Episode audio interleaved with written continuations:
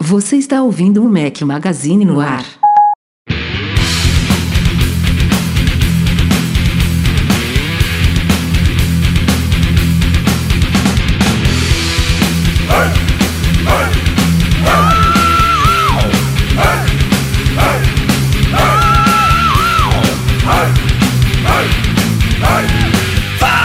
Galera do Mac Magazine, bem-vindos ao nosso podcast 308 ao som de Massacration. Bom dia, boa tarde, boa noite, boa madrugada a todos que nos ouvem. Fala aqui Rafael Fishman com meus dois companheiros irresponsáveis.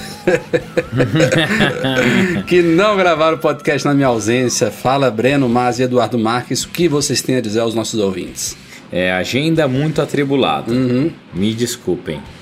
Volta de ó, final do ano, o negócio no trabalho tava pegando fogo, apesar da galera achar que não trabalha, trabalha pra caracoles. E não rolou. não rolou mesmo.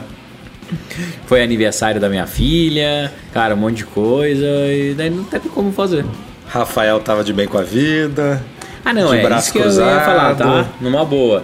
Todo mundo fala que eu sou bom vivan, bom vivan, mas eu não tenho férias igual vocês, não. Camisa de um vai pra e não sei o que. Ah, Fiquei seis dias fora contando com o fim de semana, ou seja, foram quatro dias úteis, seus viados. cara, não, aqui, é meu amigo, verdade. aqui na Europa não. Aqui não Ah, conta dia útil, não. Aqui conta semana.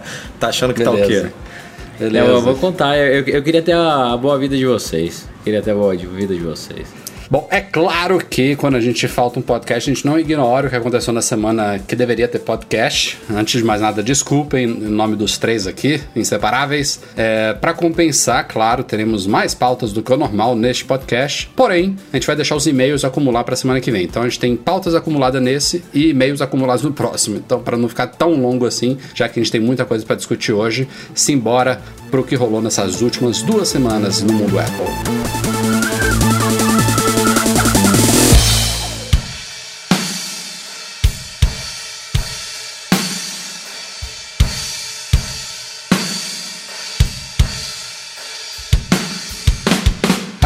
Brinca muito aqui que o Apple Watch. Tem, tem gente, na verdade, que acha que o Apple Watch é um flop, né? Um, um fracasso.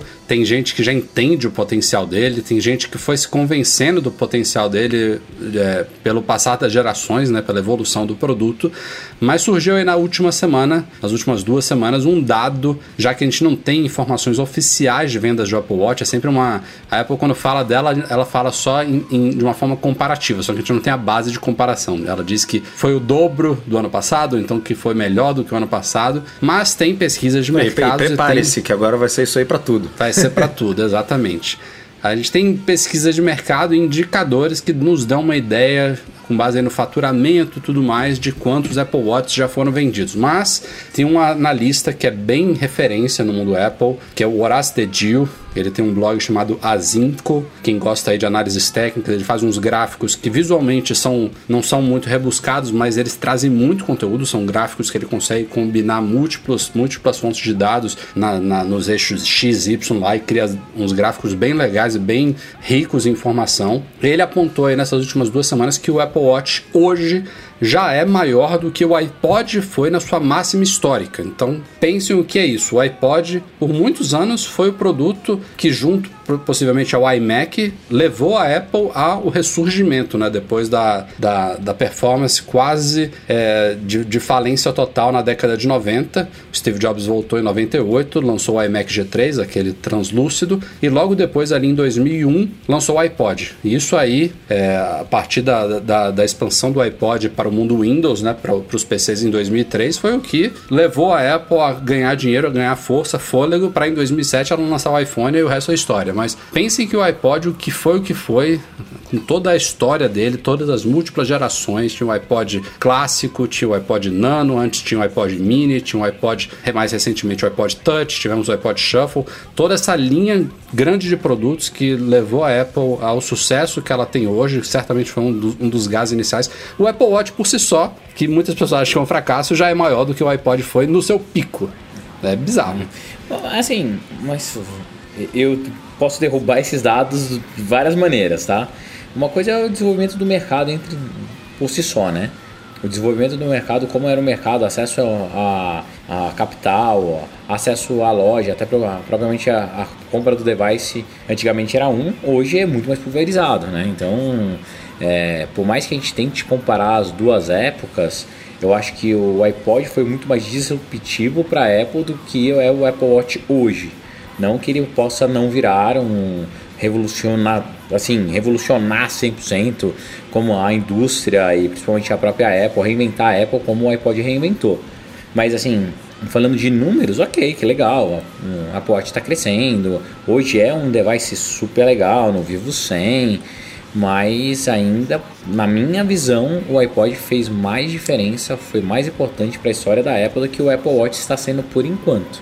Pode ser que a gente ah, olhando daqui 5, 6 anos para trás, é, a gente olha e fala, cara, olha só, agora a Apple é uma empresa de health pra caramba, graças ao Apple Watch, que mudou igual a Apple se transformou numa empresa musical graças ao iPod. Mas hoje eu ainda acho que o iPhone impactou mais, então, mas ainda pelo caminho legal. Eu não consigo viver sem hoje. Pra vocês terem uma ideia da, da minha loucura eu tenho dois porque eu, eu preciso de dormir com um, não posso ficar sem bateria com o outro.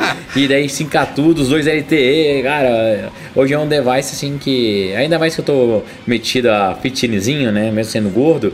É, tem que marcar tudo. É, é, muito legal, cara. É um device que estimula realmente a você cuidar da sua saúde. Mas, mas isso que você falou é importante, Breno. Assim, tipo, o, o Apple Watch está muito no começo, né? Ele claramente a Apple tem aí um plano de no segmento de saúde que o Apple Watch é fundamental. Ele tem o que é. três anos de vida o Apple Watch?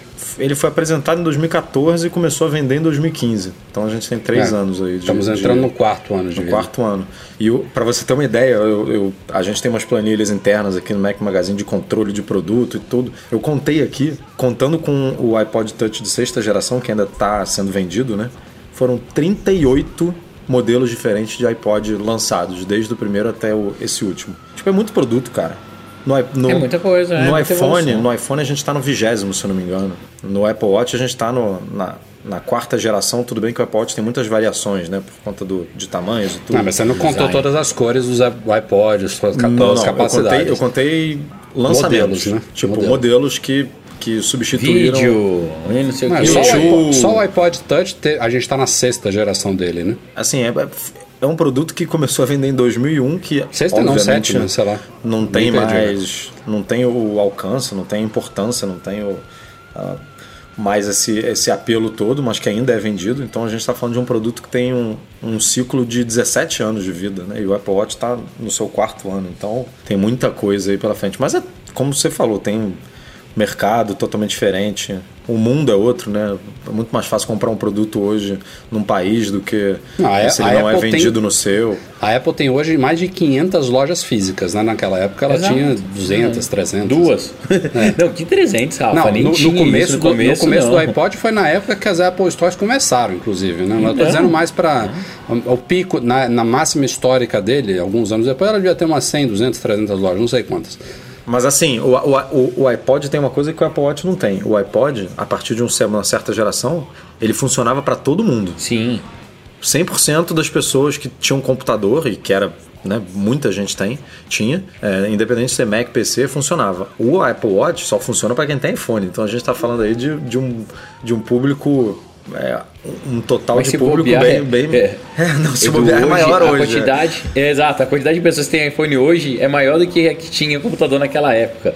Mas eu ainda continuo batendo na tecla. Eu acho que para para Apple a revolução por causa do iPod foi bem maior. Com ele, ele ela foi obrigado a pensar em serviço de música, ela foi obrigada a pensar no iTunes com uma loja, a organizar a música. É, ali para mim que criou o grande embrião de um ecossistema perfeito que a Apple sempre gostou de ter para Macs, só que era muito fechado, eles nunca tinham conseguido colocar uma, um outro device que fizesse sentido, e o iPod provou que a Apple sabe fazer esses ambientes como ninguém. Por mais que a gente brinque aqui antes de, de começar o podcast falando, porra, o copy and paste parou de funcionar, sincado pelo iCloud, eles têm muitos problemas ainda, é o ecossistema mais equilibrado. É, as coisas que você tem no seu iPhone, no seu Mac, no iPad, na Apple TV, tudo funciona parece que magicamente mesmo. Então, isso surgiu lá atrás por causa do, do bendito do iPod. E eu tô louco para ver realmente o que, que vão ser essas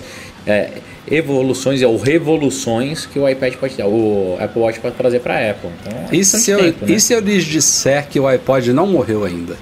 Cara, eu vou adorar, né? Você lembra que teve uma época que eu tava louco, louco para sair um iPod Classic novo, é, né? Não, o rumor não é bem esse. Só é, contextualizando é, aqui a galera, né? a Apple já matou praticamente toda a linha do iPod, né? O iPod Nano não existe mais, o Classic foi o primeiro a morrer e o Shuffle também já bateu as botas. O único iPod que ainda está à venda é o iPod Touch, que eu já confirmei aqui, eu estava na dúvida que era sexta ou sétima geração. É o de sexta geração, lançado em meados de 2015. Então já tem aí três anos e meio que o iPod Touch não é atualizado, mas ainda é vendido, inclusive pelos mesmos preços de quando ele foi lançado, que é a coisa mais estúpida que a Apple Isso aí é faz. especialidade. Isso aí é... Putz grilo. Mas só para vocês terem uma ideia... como ninguém. É. O iPod Touch atual, ele, ele, ele foi lançado na época do iOS 8, ele tem o chip Apple A8, se eu não me engano era do iPhone isso aí a gente está falando de 2015, isso aí antes do iPhone de 2015. Então ele provavelmente tem o chip do iPhone de 2014, é, que era o iPhone 6? 2014? Não. Isso, iPhone 6.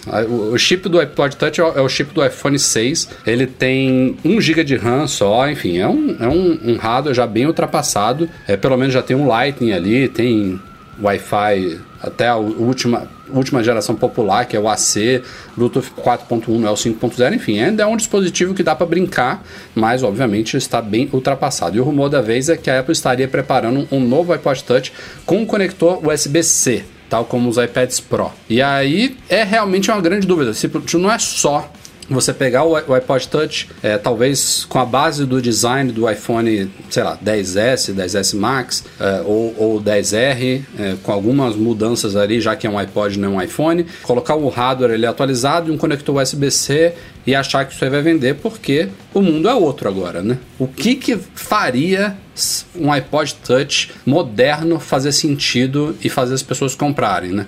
É, por muito tempo, na época que o iPod Touch ainda era atual, a gente, brin a gente falava assim: ah, o iPod Touch é um iPhone é, que não requer contrato com operadora, que é bom para adolescentes, para crianças, para pessoas que querem ter um dispositivo dedicado para ouvir música e não querem consumir a bateria do iPhone. Beleza. Isso ainda pode ser uma, uma, uma coisa forçada, mas hoje em dia até criança já tem iPhone. É, é, chato você ter que carregar dois aparelhos. A Apple agora está entrando na onda do Dual SIM, então já mata mais uma necessidade de você ter dois aparelhos. Para quem tinha dois celulares, agora você pode ter um único iPhone com duas linhas. E aí, o que, que justifica, né?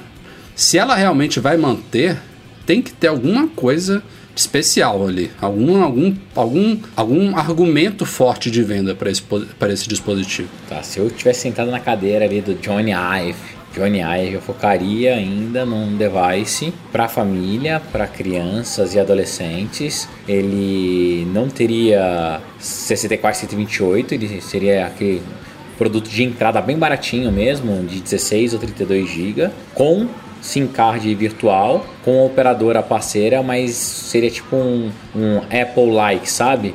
Onde os pais teriam mais controle sobre essa linha. Não é um celular que a criança troca o chip, faz o que ela quiser. É, seria um device mesmo pensado para crianças e adolescentes, que é o público que usa isso. E, é, e onde ela não tem vínculo nenhum com a operadora, se ela não quiser. Daí, sabe quando você vai lá, ativa seu plano? Você ativa seu plano na hora que você quiser. E pronto, cara. Um device de baixíssimo custo. É, eu, acho que, eu, acho, eu acho que o custo é, é, o principal fator aí. O iPhone mais barato hoje é o iPhone 7, né? Que custa o quê? 550 dólares a partir de, se não me falha a memória, ou 450 deve, ou 550? É, deve, não, deve ser 550, 650, 750 o, o 10R. Que, né? que é mais caro do que a gente tinha no ano passado com o SE, que tava, quando ele foi tirado de linha, acho que ele partia de 350. Na minha opinião, o iPod Touch, para se justificar, pelo menos no aspecto preço, ele teria que custar no máximo 250, 300 dólares, no máximo. 300 é 299. Preço lindo, É, né? e aí com um hardware moderno. Não, né? Então- hoje começa em 200, né? Se ela conseguisse lançar uma coisa mo- moderna. Imagina, que já, já teve. A gente já viu rumores até, se não me engano, ano passado, ano retrasado, não lembro, de um iPod Touch novo com Face ID, com. com- Sim. Como, como você espera que seja, né? Um iPhone é, bom, capado, sem, sem o telefone. É, então, se, se, se aparece um negócio desse por 200 dólares, 250 dólares, é- pode ser interessante para muita gente, né? Mas aí eu já começo a me perguntar como que isso seria possível, né? Porque se a gente. Como, como é que um iPhone com os componentes de última geração parte aí, vamos falar do 10R, de 750 dólares e um iPod Touch com componentes similares poderia custar tão menos? É, economiza, assim, eu não sei, eu não, eu não sei quanto que ele custaria exatamente, mas a gente sabe aí que os iPhones custam em média aque- aquela conta de padaria lá que a gente publica de vez em quando, 200 e muito, né? Os iPhones mais modernos, os lançamentos, 280, se não me engano. Custo de peças, né? Custo de, componentes. peças, é. é. Se você faz um, como você sugeriu aí, um iPhone 10R, né? Tela, de, tela LCD ainda. Sim. É, um Face ID de primeira geração, que a gente imagina que, que no ano que vem vá para um Face ID de segunda geração e, e a Apple continua botando de primeira no, no, nesse iPod. É, um, um- muita coisa não vai ser um chip A12, vai ser um chip A10 talvez, né? talvez A11, não sei. É, mas aque- aquela capada de sempre que a Apple faz nos produtos, é, de, que, que não são premium, Uma única Pra- câmera traseira, talvez não, não, não, não ter uma carcaça de vidro, obviamente, né? Todo de alumínio, sem recarga, sem fio. que dá, dá, assim, a margem talvez não fique tão... Como o Breno falou, eu acho que 16 GB é muito pouco para os dias de hoje, mas começando em É, não, tem 32. 32. É, 32 GB. Mas, por exemplo, a Apple vende um, um iPad hoje a 300 dólares, né? É. Como é que ela consegue vender um iPad a 300, e- 330, se não me engano, Então, né? 329. ah, Dá pra, dá, pra, dá pra fazer um iPod a 250. Dá, Dá. dá. A única coisa que eu acho que, assim, de verdade, justificaria eles lançarem e tem que ter celular, tá? Mais ou menos como é o nosso, ou esse celular meio capado que é do Apple Watch, é porque ela não pode pegar simplesmente colocar um iPhone muito, muito barato, porque você queima o nome do device, né? Então todo mundo quer um iPhone. Se ela pega e lança um iPhone de 399, que é o modelo de entrada, a maior parte da galera vai comprar esse 3, a 399, que já vai ser um device legal.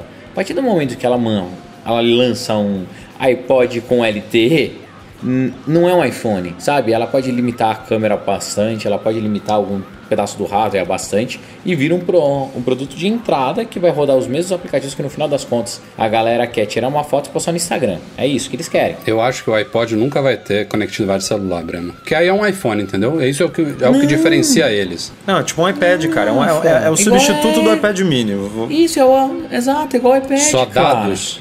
Só dados, só dados, é. claro. Senão é. Porque daí, ah, o, o é, senão, se, se você tiver, assim, dados, mas você tem FaceTime de áudio, Sim, você tem sim. FaceTime de vídeo, ah, o pai vai conseguir localizar a criança, Uhum. você vai postar, vai ter internet em qualquer lugar. Eu acho que esse é o futuro do iPod, entendeu? E muitas pessoas, eu mesmo hoje, é tão absurdo.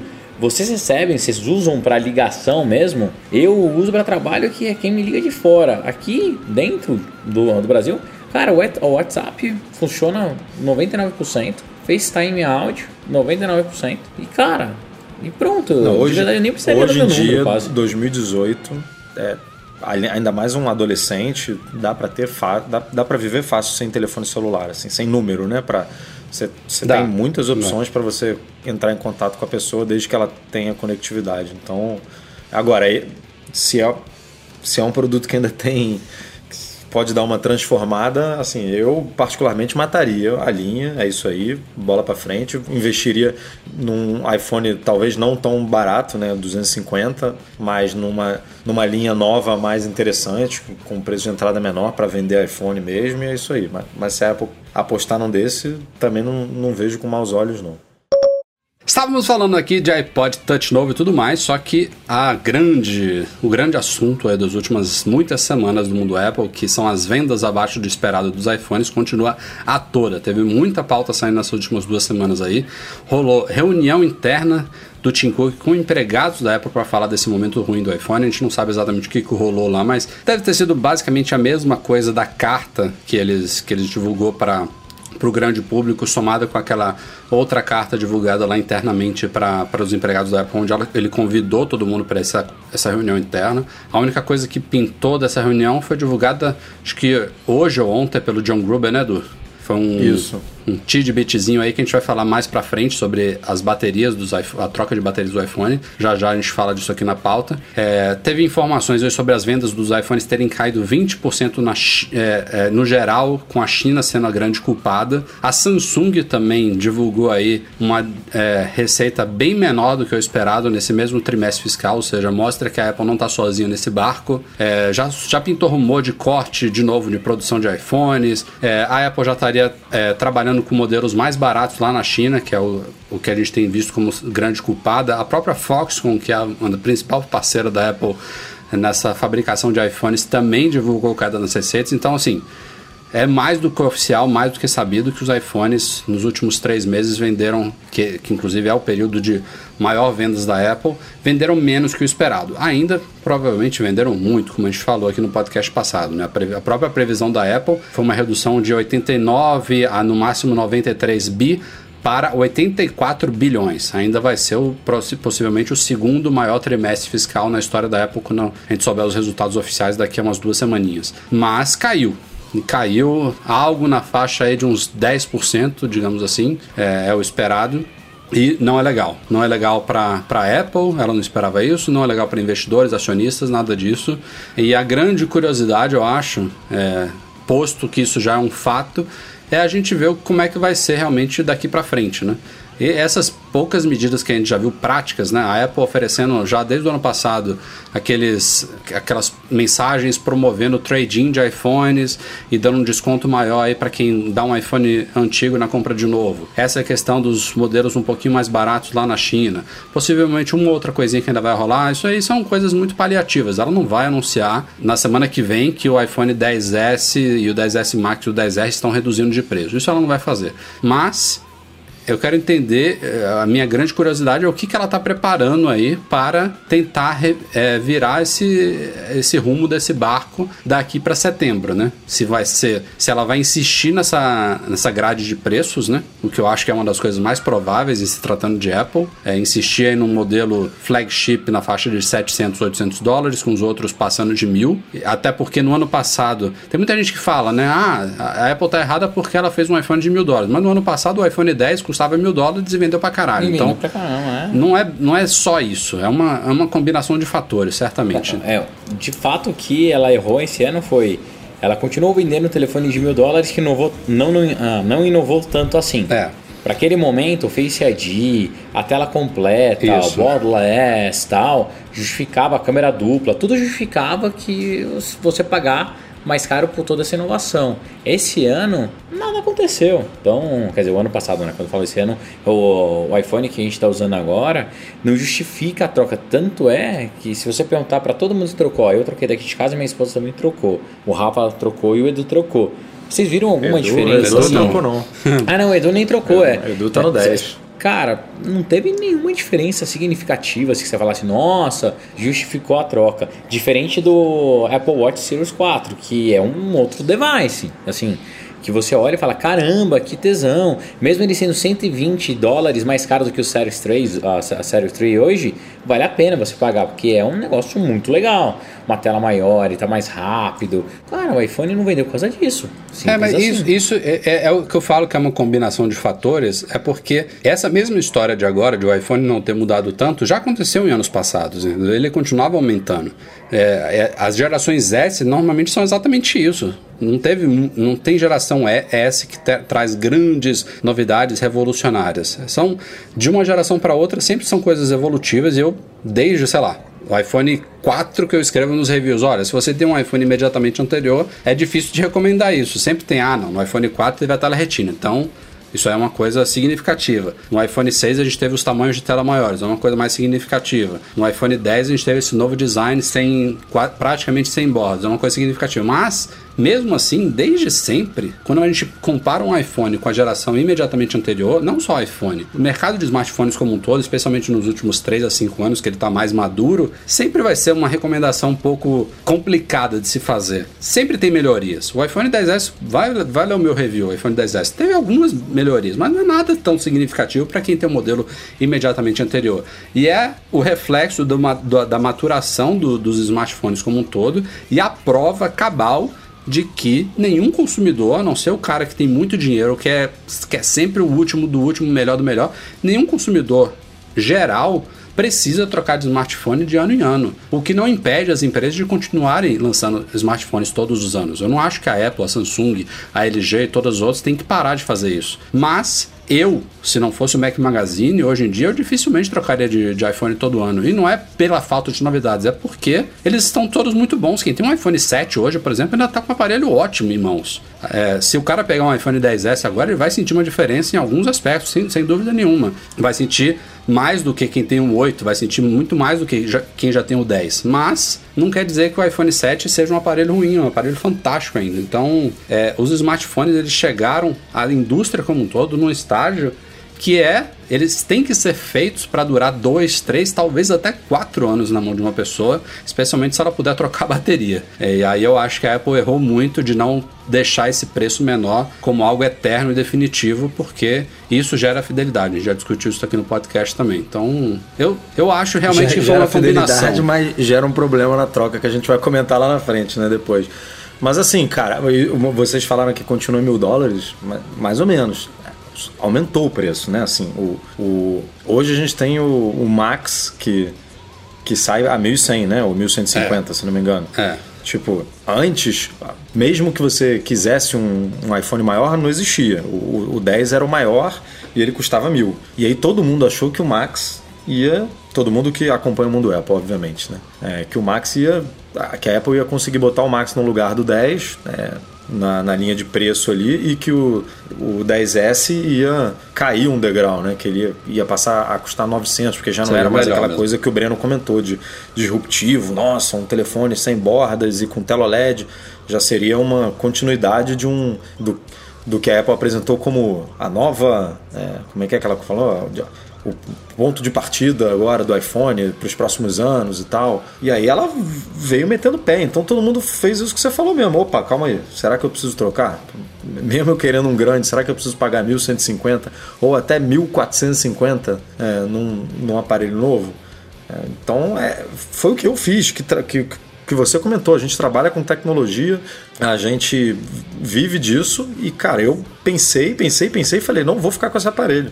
É, já, todo mundo, a gente comprou lá e tudo para experimentar, eu falei, não, não vi, como o Breno falou, não vi tanta diferença que justifique eu botar essa grana como investimento. Então, se, se eu que trabalho com isso pensei isso, imagina a galera que que as pessoas comuns é né? que não, não precisa realmente tipo não cara para você ver como que esse ano foi estranho é, a Apple para tentar compor o preço de iPhone e tudo e de serviço ela lançou mais uma linha de Apple Care Plus, né, que é aquele plano de furto também junto, de perda ao roubo. É, ela tentou de todas as formas mostrar que ou aumentar o ticket, porque como ela não fala mais unidade, mas se ela aumentasse o ticket médio, né, subisse o valor de tudo, amenizar e não conseguiu. Então, esse ano, para mim, vai ser um, um, ano meio de fogo mesmo, assim. Ou eles conseguem lançar uma coisa que chame a atenção do mercado, que faça a galera meter a mão no bolso e pagar mais de mil dólares para ter um novo device, se não, vai mostrar que realmente a Apple está enfraquecida no segmento mobile, que hoje é o maior segmento que ela tem, ainda. Apesar dos serviços estão crescendo bastante.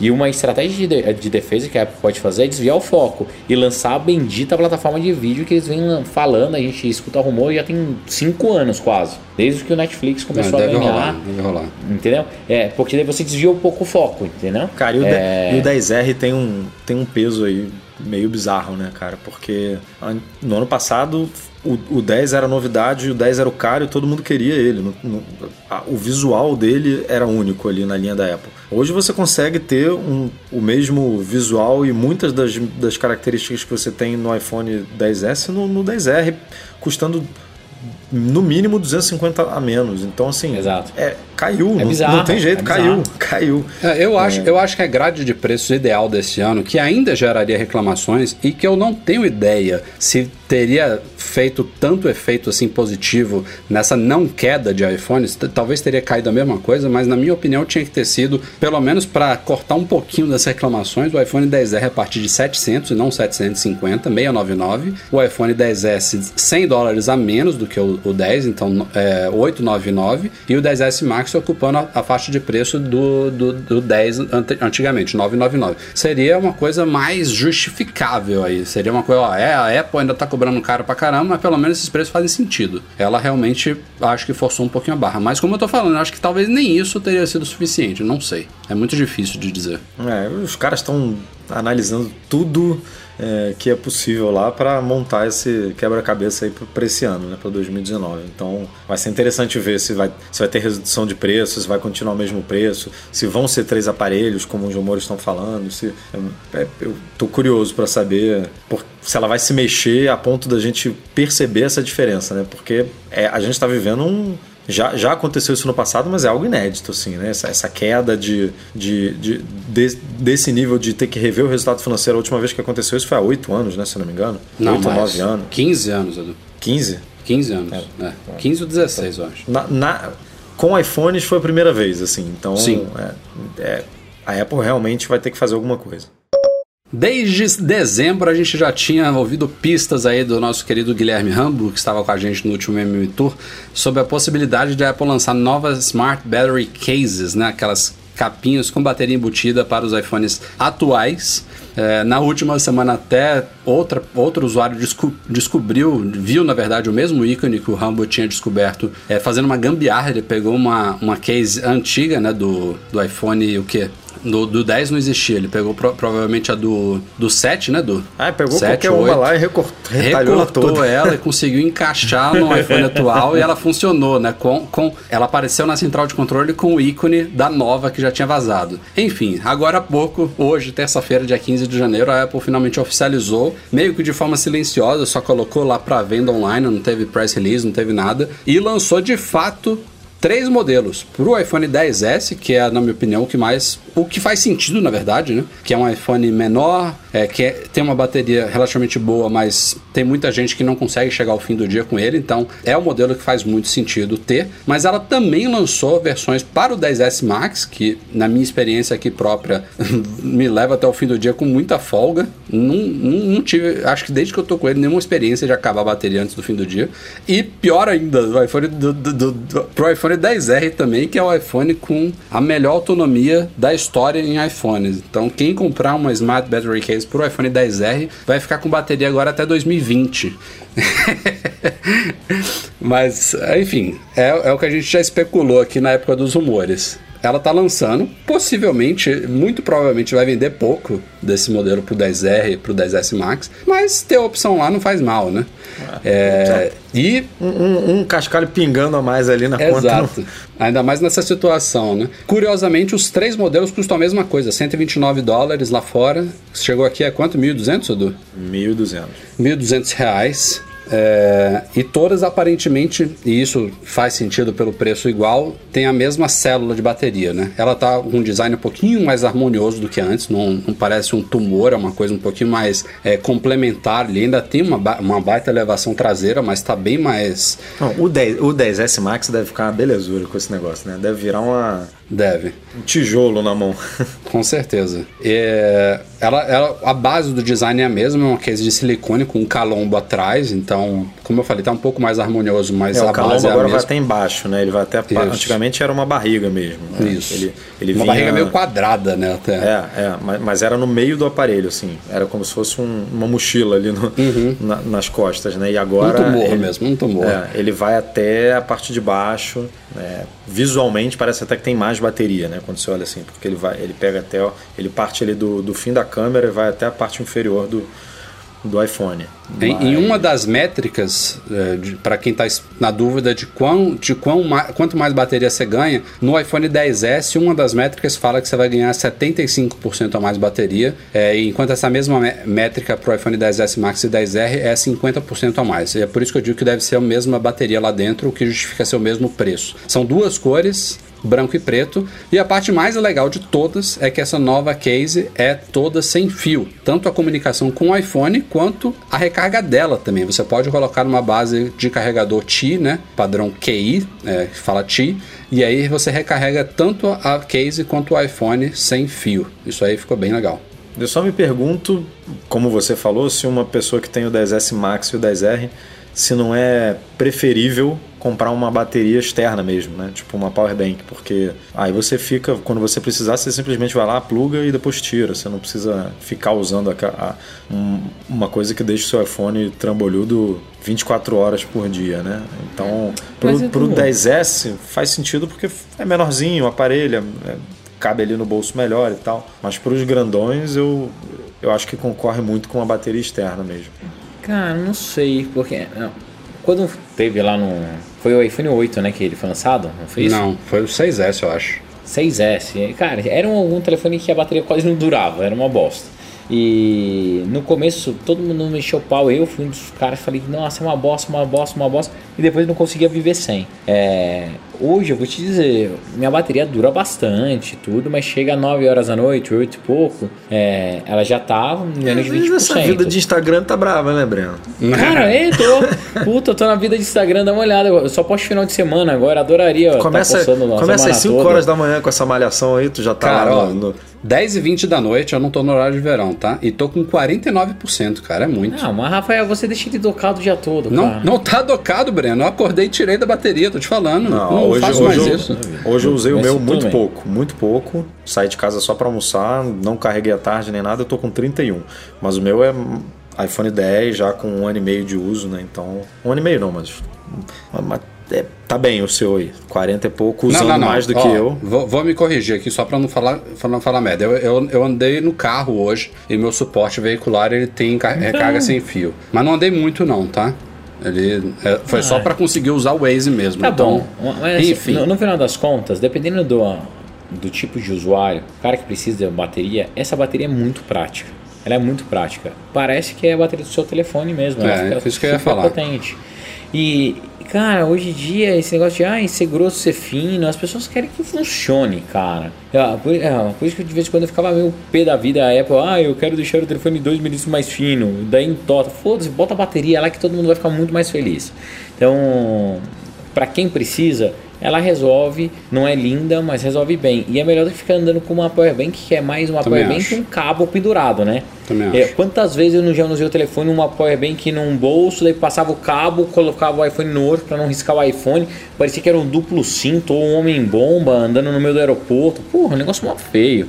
A capinha pelo menos resolve. Cara, quem, quem precisar disso, seja dono de um iPhone 10S, de um 10S Max ou do 10R, o cara vai usar ela pra sempre, acabou. E, e ainda tem a, a possibilidade de, ah, hoje eu vou sair, não, não acho que eu vou precisar, vou voltar cedo, aí sai sem. É, só tirar.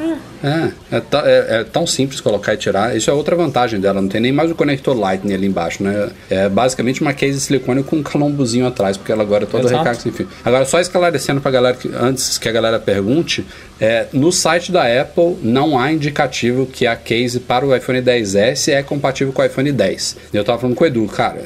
A minha única justificativa para eles terem feito isso é porque tem aquele recorte da câmera que é diferente. A gente falou isso na época do, do lançamento do iPhone 10S, né? Com algumas cases. Você consegue usar, mas tem uma pequena variação ali no recorte da câmera, que no 10S ficou um pouquinho maior. E aí a Apple, provavelmente pelos requerimentos de qualidade deles lá, eles não queriam dizer que é feita para o iPhone 10 sem ficar perfeito.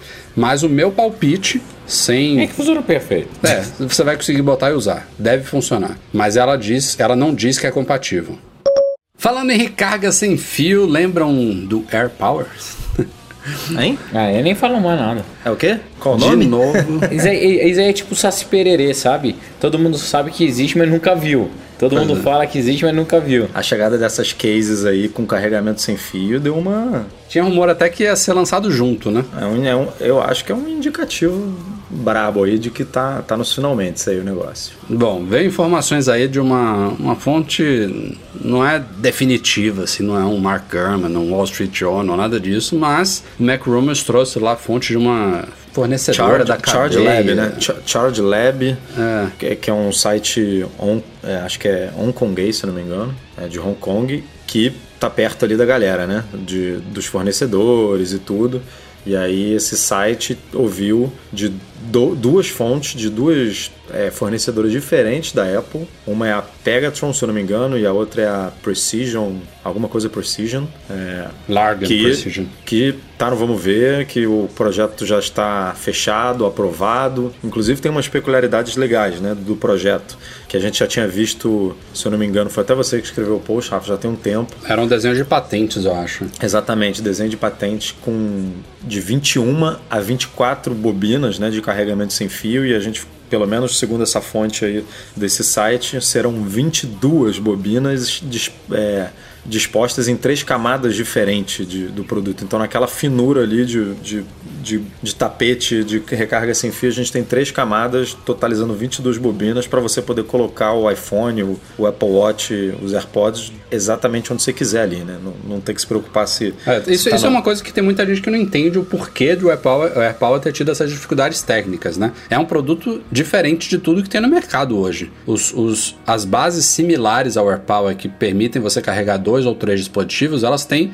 uma bobina do lado da outra e acabou. Ah. Ô, Rafa, mas agora falando sério, você não acha que isso é um excesso de preciosismo da Apple? Eu acho. A- a- quer dizer, acho e não acho. É, é a Apple querendo se diferenciar, entendeu? Pelo menos tem isso. Eles não, Pra eles gente- não erraram de fazer esse projeto. O projeto é maneiríssimo. É, você poder colocar o negócio no tapete onde você quiser ali, tipo, na pontinha.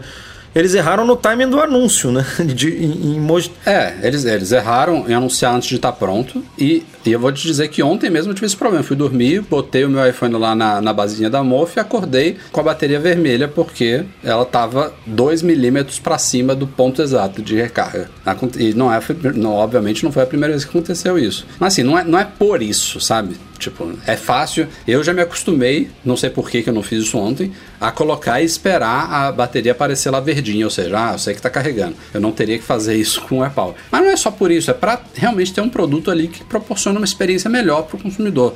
Ninguém precisa saber, isso não vai estar na caixa do produto que ele tem 22 bobinas. Isso é um detalhe técnico aqui, nerd, pra gente. É, é- Não, é porque, Apple- é porque se ela lançasse no momento exato, digamos assim, no cronograma dela, com certeza isso faria parte de uma apresentação. Sim, Pô, agora vai ser esquecido. Meu amigo, se ela, se ela Agora fala vai ser do, igual a capinha. se ela fala do alto-falante do Apple Watch que você bota lá e o bichinho pra tocar e expulsa água, ela ia falar que tem três camadas, 22 bobinas, ia pegar Bota um da aquele 3D subir, é, abrindo. lógico, ia pegar um do Não, e- ele ia mostrar todas as, as bobinas sendo enroladas tal. É. Pô, É, Só que e- e agora, aqui- agora tem- flopou, né? Esse discurso É. não tem mais como. Mas é um produto realmente Não é só a questão de você posicionar de qualquer jeito, é tipo, essa- essas, esses produtos que estão no mercado hoje, eles têm um ponto para o smartphone, outro ponto para o relógio, outro ponto. No, no da Apple você vai poder botar AirPod, iPhone, Apple Watch, Apple Watch, AirPods, iPhone, não importa a, a ordem, e ainda tem aquele frufruzinho também de você ver na tela do iPhone o estado de recarga de todos os dispositivos que estão em cima dele. Mas enfim, assim que é um produto legal, tem gente que brinca, ah, não, parece um Modest. Beleza, não gostou do design, não gostou. O produto é legal, agora fracassou nesse, né, no, no timing do anúncio e na chegada ao mercado. E aí eu vi hoje, por exemplo, passei o olho no comentário no site que o estrago já foi feito. De fato, a Apple cometeu um grande erro aí de anunciar o produto sem ele estar pronto e passou o ano inteiro de 2018 sem nem tocar no assunto. Ela poderia ter, ter falado sobre ele. Provavelmente E não falou deixou para um não monte falar mais gente com- merda. comprar produtos da concorrência, né? Também. Um monte de gente não esperou, simplesmente saiu comprando. Mas e- ao mesmo e- tempo, quando ele chegar ao mercado, seja esse mês, mês que vem, março, não importa, pô, finalmente chegou e pronto, tem um produto aí legal, quem quiser compra, não sei quanto é que vai custar, isso é outra coisa que gente- até hoje a gente não sabe. Tipo, o cara falou assim, o estrago já foi feito, acabou Ah, a empresa, tipo... Ah, Seu hum, produto tem uma vida longuíssima, vai, vai ficar vendendo para sempre agora, até ter, enquanto tem iPhone, tem Apple Watch, tem Ninguém foi prejudicado porque ele atrasou, entendeu? Tipo, a galera tava ansiosa, tem gente que até hoje tá ansioso, tem muita gente, por sinal, que entende o diferencial do produto, essas coisas que a gente falou agora, e quando ele for lançado vai comprar. Só ficou chateado, é, puto, bote como for, por ter demorado tanto, mas quando chegar, chegou. É só mais um acessório também, não é nada de outro mundo assim. A gente fala muito aí desses altos e baixos dos iPhones, mas tem um número oficial divulgado pra, pela Apple no comecinho do ano que mostra realmente que o ecossistema dela como um todo está mais forte do que nunca, né? O Tim Cook mesmo falou, ah, na carta lá ele falou, ah, as vendas do iPhone estão abaixo do esperado, mas o nosso número de dispositivos ativos né, em uso continua crescendo, né? Aquela coisa do, dos dispositivos que estão durando mais, né? Cada vez mais. Então, a, a base de usuários da Apple ainda está crescendo. É, Isso, pelo menos, não, não virou ainda. E uma prova foi esse número que a Apple divulgou sobre a semana do Natal. A App Store, por si só, teve uma receita na semana de Natal de 1,22 bilhão de dólares. Pense uma loja de aplicativos em uma única semana faturar mais de 1 bilhão de dólares. É, foi obviamente um novo recorde, então é mais uma informação aí que corrobora que o a comunidade de usuários, né, esse ecossistema está mais aquecido do que nunca. E é, os desenvolvedores estão faturando também mais do que nunca né, com, com isso. Então é muito legal ver. No menos É, não é teve porque- outros dados interessantes, Edu. Não é porque as vendas dos iPhones não estão tão boas que a, a base está diminuindo, né? Exato. Exato. A base está só desacelerando, mas continua crescendo. Ah, te- né? teve outro dado aqui. No dia de ano novo, eu nunca entendi isso. No dia 1 de janeiro, ela bateu o recorde de uma receita em um único dia. Foram 322 milhões de dólares gastos pelos usuários no dia de ano novo. O recorde anterior era de 300 milhões, então 22 milhões de dólares a mais. Eu não sei. A gente já discutiu isso, né? Já, eu não entendo isso. Você já é o dia que eu, tô- que eu menos uso o iPhone, acho, do ano. Mas você E já a falou galera- que é, faz- faria mais sentido ser no dia 25, né? Talvez, assim, Sim, pós-Natal, né? Que a galera ganha. Eu ah, não sei, pode ser que tenha a ver com, com promessa, né? Tipo, ah, ano novo começando, vou baixar aquele aplicativo aqui de, de malhação, aquele outro aqui de para organizar minhas tarefas, o outro para não sei o quê. Então a galera ressaqueada meio do Réveillon, né? jogado na cama de ressaca, usando o iPhone o dia inteiro. Deve ser também. Como vocês sabem, não tivemos Black Friday da Apple no Brasil. Não é o primeiro ano que isso acontece. Mas a Apple Brasil lançou sim, na, na penúltima semana, uma promoção de volta às aulas aqui. E ela tá dando fones Beats de brinde na compra de certos Macs e iPads Pro. Então tem vários modelos de fones Beats, obviamente depende do que você está comprando. Pode ser um Solo 3 Wireless, pode ser um Power Beats 3 Wireless, ou até um Studio 3 Wireless, que é o top de linha da Beats. É, isso para o segmento educacional, obviamente, né? Para estudantes e também pega professores e outras pessoas relacionadas com o segmento acadêmico. Então, são produtos que já têm descontos, né? A Apple dá até 1.760 reais de desconto em certos Macs qualificados e neste período de volta às aulas, até o dia 15 de março, tem condições lá no PDF lá no site. Quem comprar um produto elegível vai receber um fone Beats. Tem alguns que inclusive você pode escolher qual dos modelos você prefere. Enfim, na- nada também é, que vai mudar muito o cenário, né? São produtos caríssimos, mas é um incentivo a mais aí, pelo menos. Para quem já estava planejando, né? comprar, Exato. Exato. ga- não faz mal nenhum.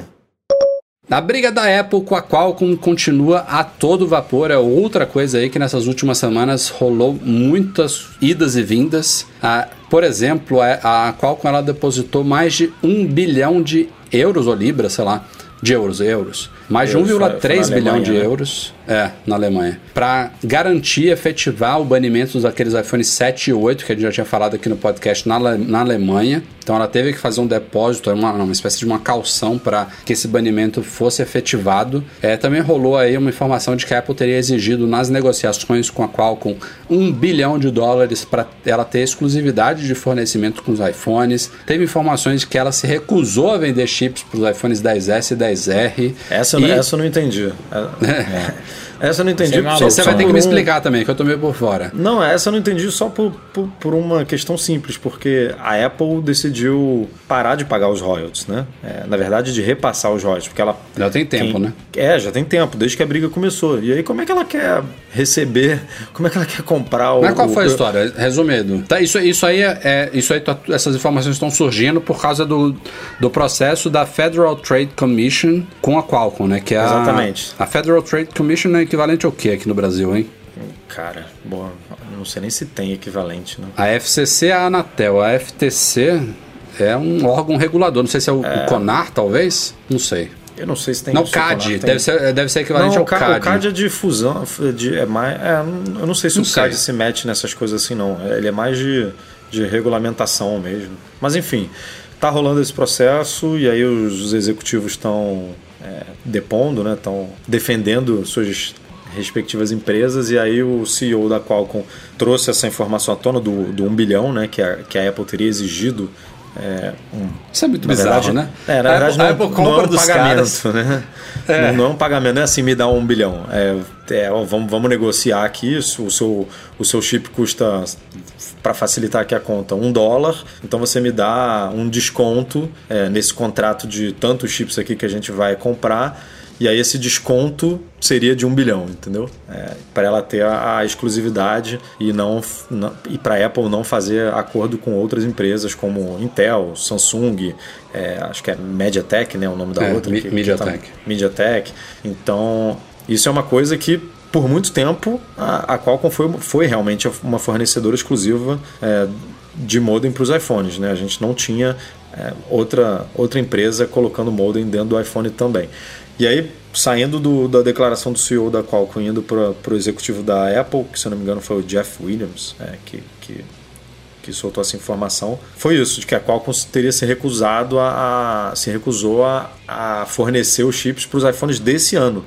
Só que no fim do ano passado, se eu não me engano, é, ou no meio do ano passado, quando essa briga começou, a Apple é, ela, ela, ela simplesmente parou de pagar os royalties. Ela, ela paga pelo chip, Ano re- retrasado.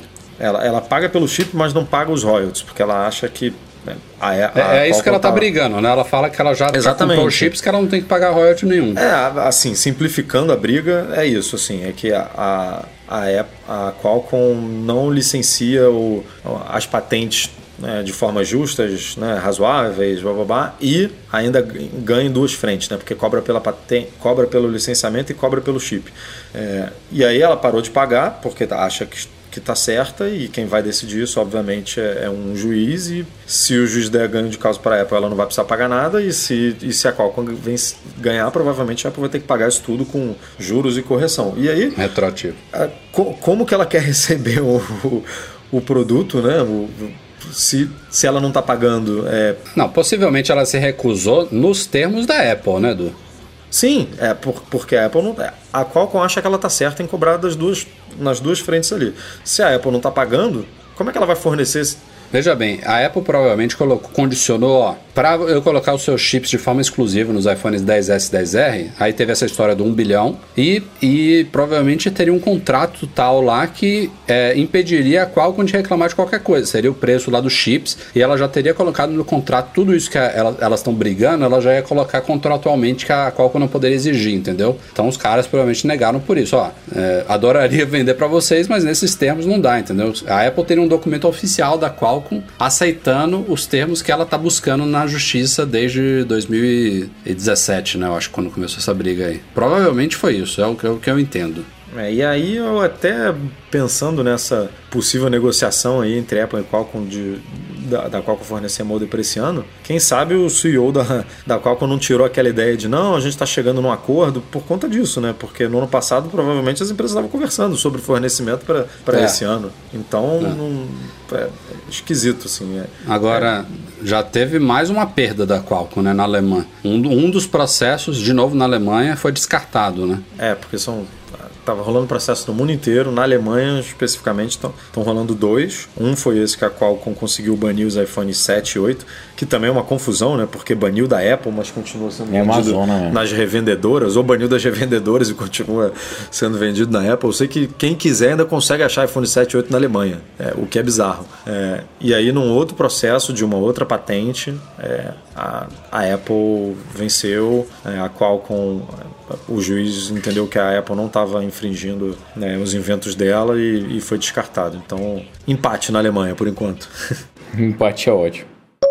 Voltando a uma polêmica do fim do ano passado sobre os novos iPads Pro entortados, finalmente a Apple publicou também de uma forma meio silenciosa, mas tem agora lá no site dela um artigo de suporte falando sobre essa questão e traz um pouquinho mais de detalhes sobre o caso, né? algumas coisas mais técnicas sobre a forma como essas carcaças dos iPads Pro é construídas, repete o que a Apple falou antes de que o nível aí de tolerância dela para essas, essas, esses ligeiros entortamentos nas carcaças é de 400 microns, é, que na nossa linguagem humana são 0,4 milímetro, então menos de meio milímetro, que é realmente muito pouco, mas é claro que essas fotos que a gente viu aí, que o The Verge divulgou, pintou algumas, alguns exemplos de iPads entortados, aquilo ali claramente era mais do que 400 microns. Mas a parte mais importante na minha opinião, do artigo de suporte é que a Apple confirmou ali oficialmente que ela vai sim trocar qualquer iPad Pro que estiver naturalmente entortado mais do que isso, entendeu? Então, é, se vier na caixa entortado, se você estiver usando de uma forma natural, sei lá, na mochila, esses casos que a gente citou, isso vai ser trocado. Até então, ela tinha, não tinha deixado muito clara a primeira declaração sobre o caso. Foi meio escroto, eu diria,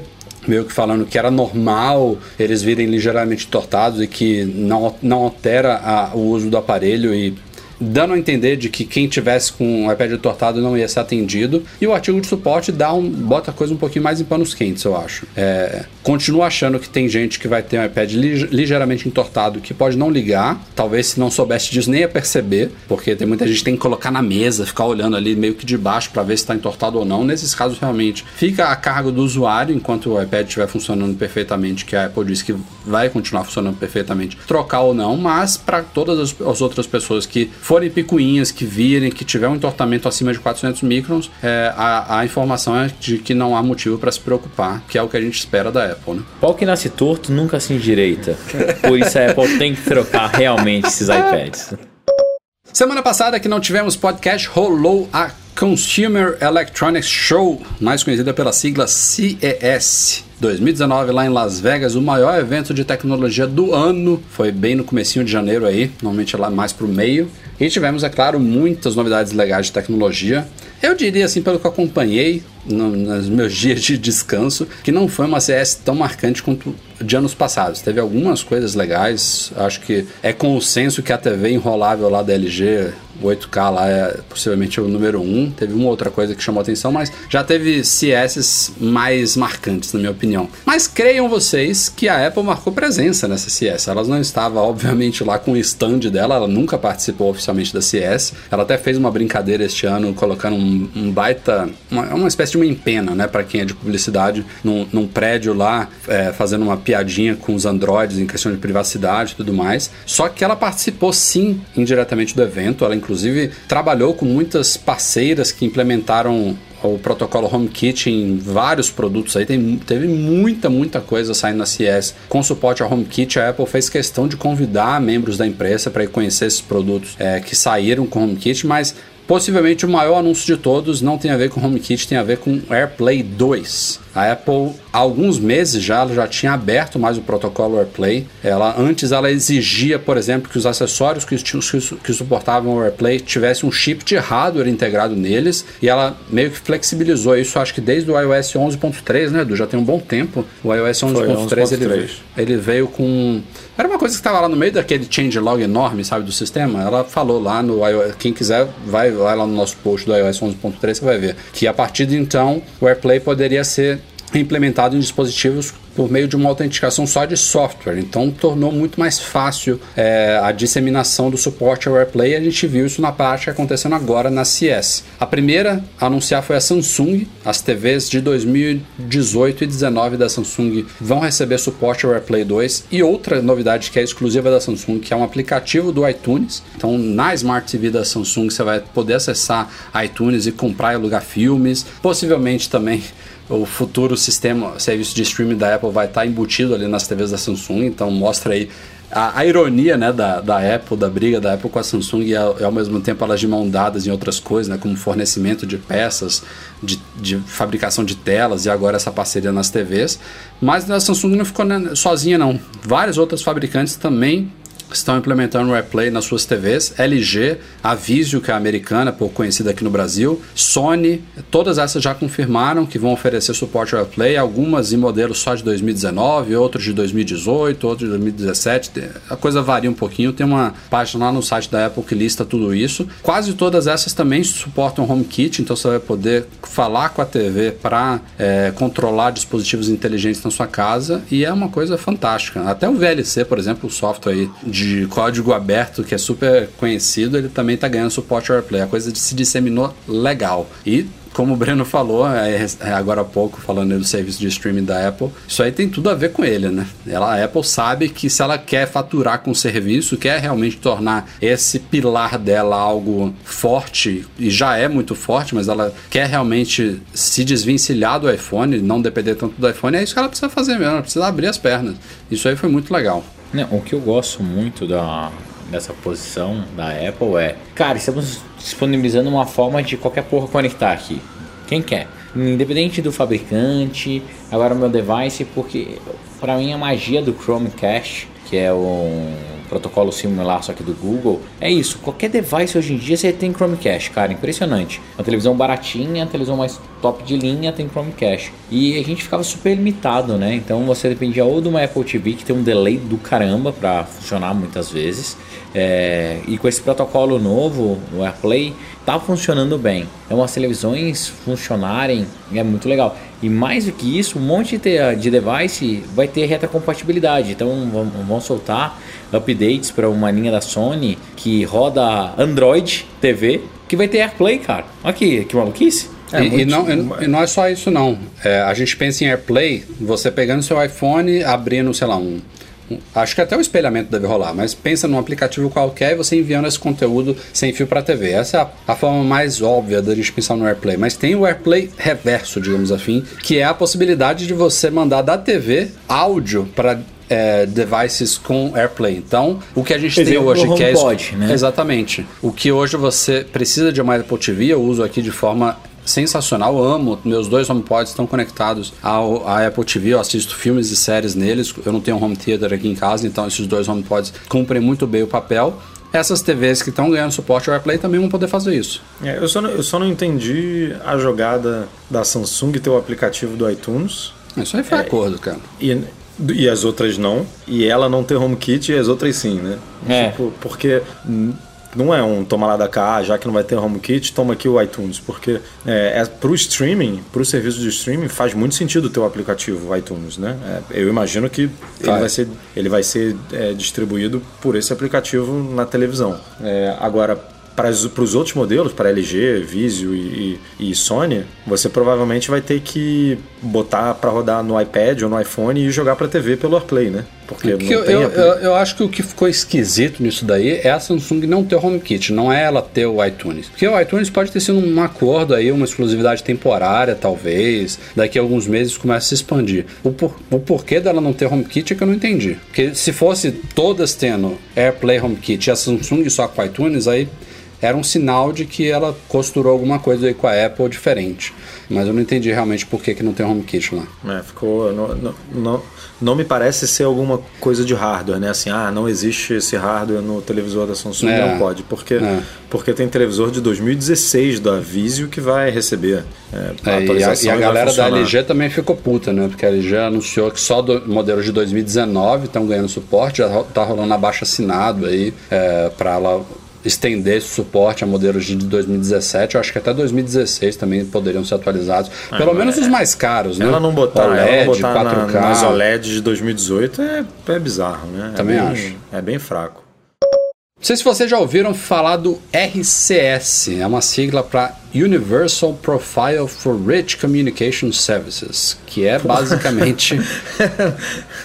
São três Verdade- ciclos para 200 palavras. na, na verdade, é só para as três últimas palavras, né? Rich Communication Services. Não sei porque tem o Universal Profile na frente, mas é como está aqui no post. O RCS é basicamente o sucessor do SMS, Short Message Service, que a gente já conhece aí desde os Nokia, Nokiazinhos de, de cobrinha, é, que é o sistema de troca de mensagens nativo dos, dos, dos telefones celulares que passam pelas redes das operadoras, que hoje em dia praticamente ninguém mais usa porque WhatsApp, Telegram e outros aí dominam é, com a troca de dados pela internet, né? Então sur- surgiu esse novo protocolo, digamos assim, padrão de, de mensagens é, geral, que já está sendo adotado por vários fabricantes e agora a informação é que a Apple estaria cogitando adotar também implementar suporte a ele no iPhone. E é curioso porque é, uma, é um padrão aberto, né? Então, óbvio que ela não mataria o iMessage, que é a rede proprietária dela, mas se o RCS vira realmente ser adotado por tudo e todos, é, considerando que ele tem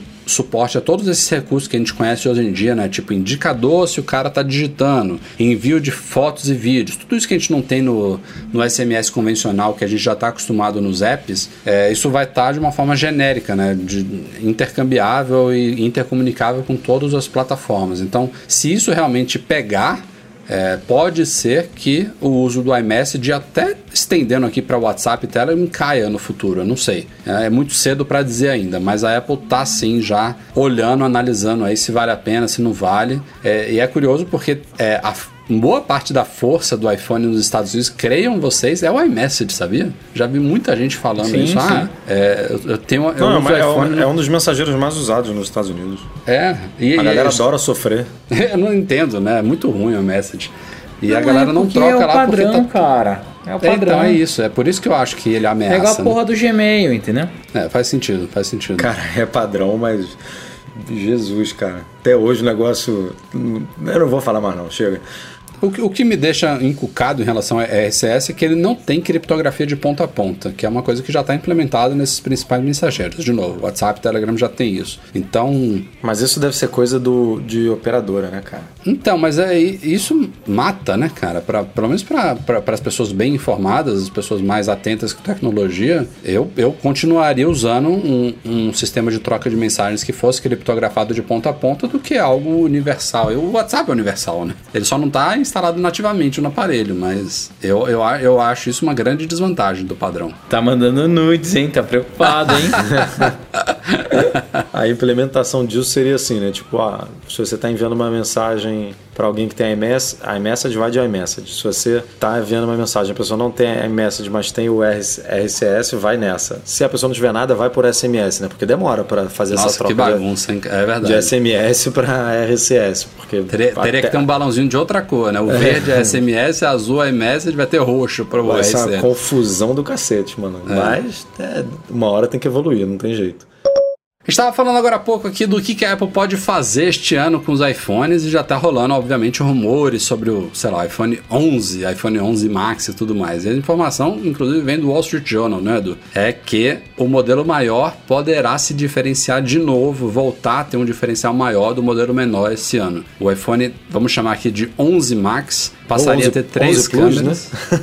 É. É para Ele- voltar a, a diferenciar sistema de É. câmera, voltar à nomenclatura antiga. Verdade. Ele poderia ter três câmeras traseiras e o sucessor do iPhone 10R passaria a ter duas. Então ele se equipararia com o suce- sucessor do 10S, né? Que seria 11S, digamos assim, não sei. Não, 11S não, seria 11 só, né? O iPhone, iPhone 11. É, esses dois 11, passariam a 11 ter... Max e, e, e 11R.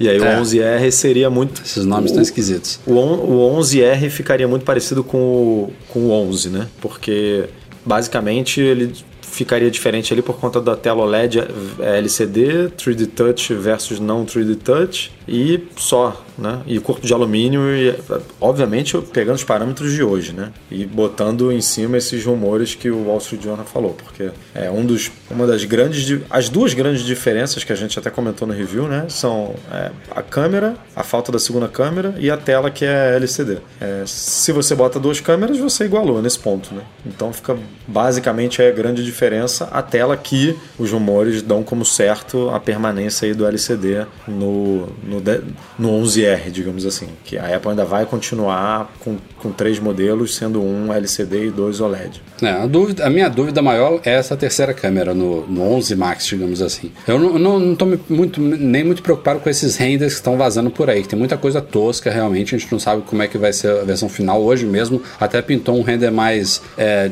ousado, bem diferentão, mais um pouquinho mais clean, com as câmeras é, horizontais trazendo. Mais perto da realidade. Ao mesmo tempo mais perto da realidade, ao mesmo tempo menos, porque pô, o cara tá considerando que ele vai ter basicamente o mesmo tamanho do atual, colocando o flash como um anel ali em volta da terceira câmera centralizada, né? Enfim, é, é ousado, seria bem legal que fosse assim, mas eu, eu não vou me focar muito no, no, aspecto visual traseiro, em si na funcionalidade. O que, que, que, que poderia ser essa, essa terceira câmera para vocês? Porque é, teve muita gente que achou esquisitíssimo e hoje em dia dia já está acostumado com o fato de ter duas câmeras traseiras e, e, é bem claro né, o porquê dessa existência. É, o, o, principal é o zoom, duas vezes, né? Então você tem um zoom ótico é, com a possibilidade de você tirar fotos de mais longe com duas vezes um zoom ótico sem perda de qualidade nenhuma. E isso permitiu, ao menos inicialmente, a execução do modo retrato, que a gente já sabe que é possível de ser feito, talvez não tão bem, em alguns aspectos até melhor com uma lente só. Mas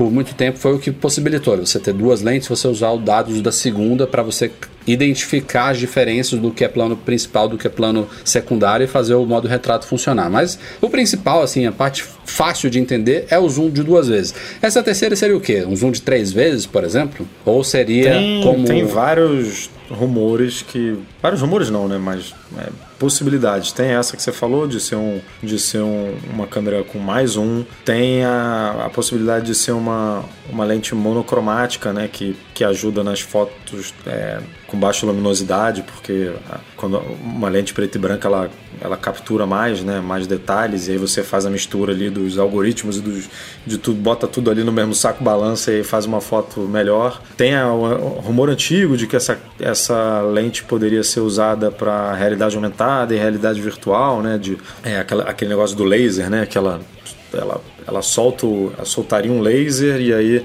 Aquele toque, esse né? laser Time bate, é, bate, na, bate na parede, na superfície em questão e aí volta e aí ela faz todo esse cálculo é, ali em tempo real para mapear o, o, cenário que você está apontando para poder aplicar a realidade aumentada virtual. Então, assim, tem outra possibilidade também que escolher, eu já vi, né? que seria uma lente com uma abertura é, de diafragma muito maior, tipo 1.4, que seria usada exclusivamente em ambientes de baixa luminosidade, porque se você tira fotos também com 1.4 quando você tem muita luz, isso prejudica a imagem. Então, ela poderia ser uma lente exclusiva para ambiente de baixa luminosidade. É, as possibilidades existem, mas se é para colocar que realmente faça uma baita diferença. E aí eu volto àquela nossa discussão do, do iPhone, de, do quanto que o iPhone 10S mudou em relação ao 10 e a câmera dele é muito melhor. Teve diferenças visíveis. Tem exemplos é, bem claros no nosso review, inclusive. A câmera melhorou bastante do 10S pro 10S, do 10 pro 10S e pro 10S Max. Então, a minha única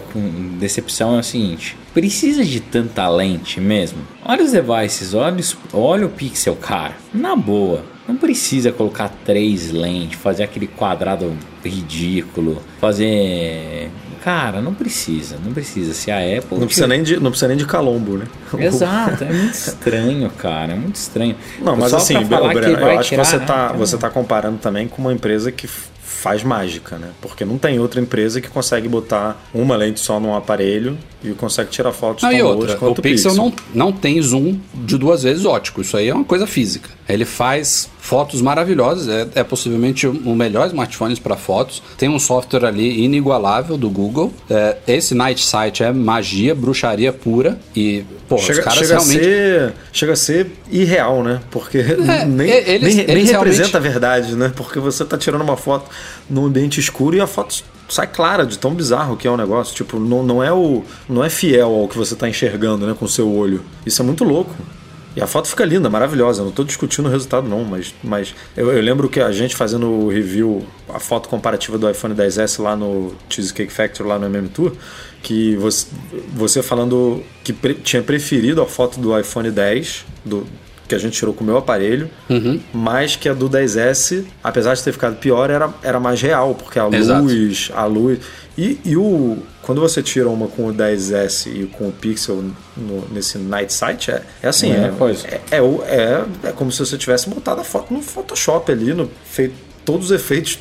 Mas ela não, fica, ela não fica com um aspecto de Photoshop, né? Fica não, não, bom. não. Ela pa parece que você está tirando uma foto às 6 horas da manhã e outra meia-noite. É, é, é, bizarro o negócio. E a Apple não vai conseguir fazer isso por software, ela vai ter que, é, ela, ela vai, ter que bot, vai ter que botar um hardware para pelo menos ficar ali.